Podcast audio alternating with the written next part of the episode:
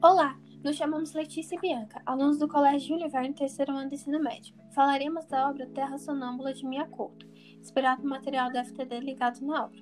Antônio Emílio Leite Couto, mais conhecido como Mia Couto, nasceu no litoral de Moçambique em 1955.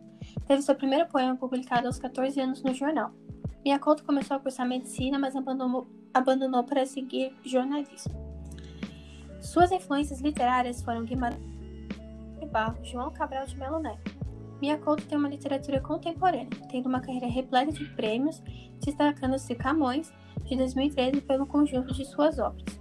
Para finalizar, citando algumas de suas obras mais importantes, temos Raiz de Orvalho, Histórias Abesonhadas, O Fio das Miçangas, O Último Voo do Flamingo, Um Rio Chamado Tempo, Uma Casa Chamada Terra. A história é dividida em 11 capítulos. Cada capítulo é separado em duas partes. Uma parte sobre Tuaíra e Muidinga, um velho menino que perdeu a memória, e o outro sobre Kinzo. Kinzo é encontrado morto por Tuaíra e Muidinga. Eles pegam seus cadernos e começam a ler. O contexto social e político da época é a guerra civil que ocorre em Moçambique após a libertação digital das garras portuguesas. A narrativa se inicia com o velho Tuaíri Muidinga chegando a um machimbombo onde ele acham o caderno de Kinzo. Os cadernos de Kinzo, ele conta sua infância e o motivo que levou ele para sair de casa, tendo como principais a morte de seu pai e o seu desejo de, de virar um guerreiro na Parama, a morte de seu professor Pastor Antônio e a ida de seu melhor amigo Sucendra. Muidinga suspeita ser Junito, o irmão de Kinzo, pois ele está muito imerso nessas histórias. Kinzo sai de barco e vai para Matimate. Na viagem, ele vê o pai. Muidinga e Tuair entram no mato e o velho conta como encontrou o menino. Kinzo conhece a Sunny, que ficou aleijada. Conta que o lugar, Matimate, é ruim e muito corrupto, então ele dá mantimentos a Kinzo e incentiva a seguir viagem. Tuairi Muidinga cai na armadilha do velho esqueleto. Kinzo conhece Fárida e ela conta sua história. Fárida foi abrigada por Dona Virgínia e rouba um pinto após largar sua tia Euzinha e sua mãe morrer assassinada por ter dado a luz às gêmeas. Quem dá a luz às gêmeas está jogando uma maldição, por isso precisa morrer ou matar uma das filhas.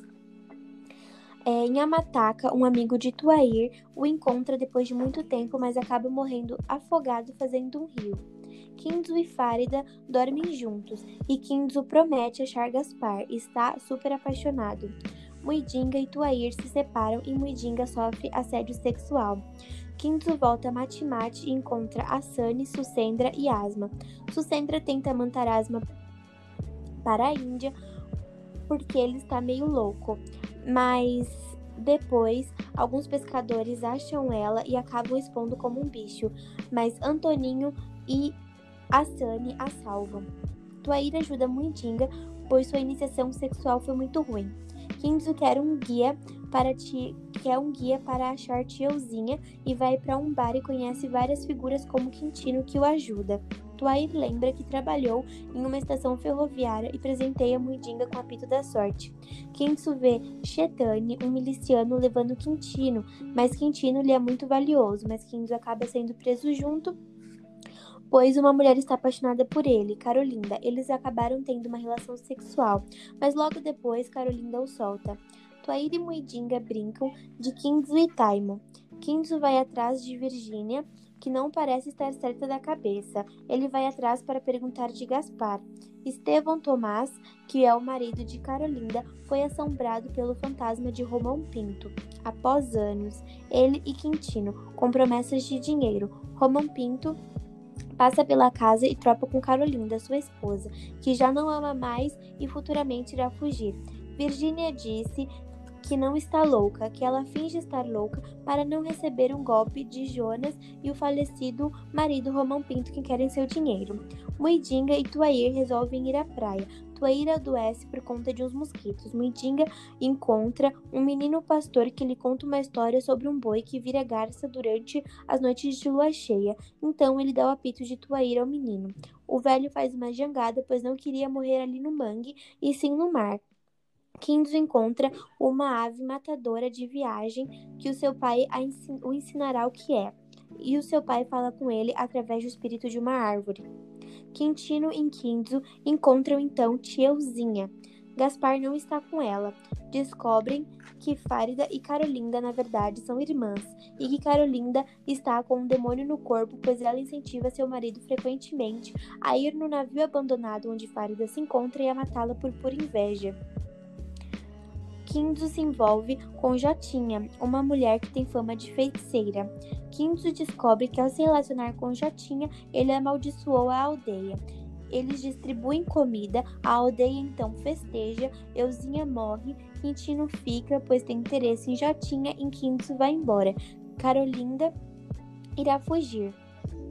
Tuair piora e Muidingo coloca em um barco chamado Taimo o nome do pai de Kinzo e lê o último caderno. Kinzo volta a Matimati e descobre que Farida morreu em um incêndio. Asani, o administrador, lhe oferece uma viagem de machimbombo. Durante essa viagem, ele tem um sonho com um feiticeiro que diz que há homens virando bicho e ele se sonha como um naparama. Muiding então vê em seu sonho entregando os cadernos ao Gaspar. Muidinga prevê algumas partes do futuro em sonhos, assim como seu pai, o que deixa o um final aberto, dando a entender que Muidinga é Gaspar. Espero que tenham gostado.